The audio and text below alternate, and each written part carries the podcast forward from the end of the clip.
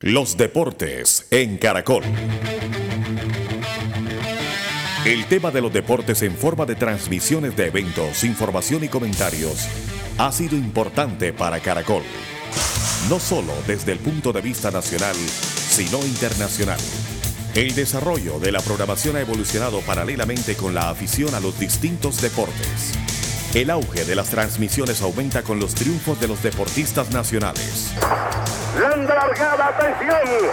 Va subiendo Jimena para el tercer lugar. Atención, es el número 6. Jimena rescata corriendo para el segundo lugar, para el cuarto lugar. Tercer lugar. Jimena rescata acelera.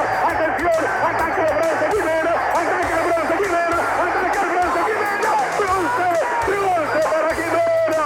Bronce para Jimena Restrepo. En los eventos deportivos que convocan a la humanidad, Caracol ha estado presente. Así, se han transmitido ininterrumpidamente 10 campeonatos mundiales de fútbol y otras tantas Olimpiadas mundiales. La gente del equipo francés ha levantado la copa.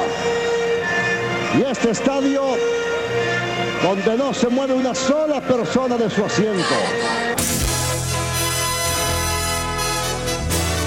La polémica de Caracol Colombia.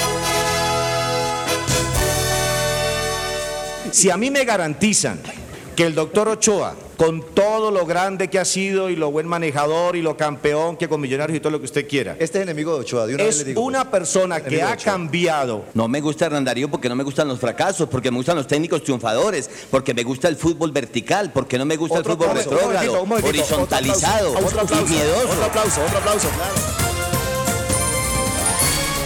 La tarde del domingo es deportiva.